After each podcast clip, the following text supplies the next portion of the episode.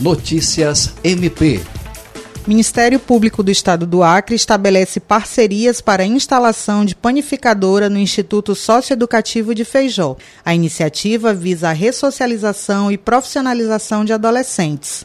O promotor de justiça da comarca de Feijó, Dyson Gomes Teles, reuniu-se na última segunda-feira, dia 10, com o superintendente regional do SESI, João César Doto, a diretora do Senai, Ofélia Machado, e a diretoria do Sebrae, para definir detalhes da parceria firmada para a execução do projeto Mãos na Massa. O projeto consiste em criar uma panificadora escola dentro do Centro Socioeducativo de Feijó.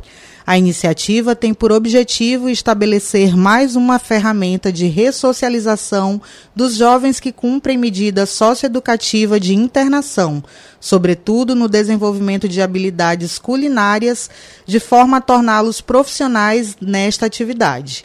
Serão oferecidos cursos modulados de panificação, pizzaiolo, salgados e bolos.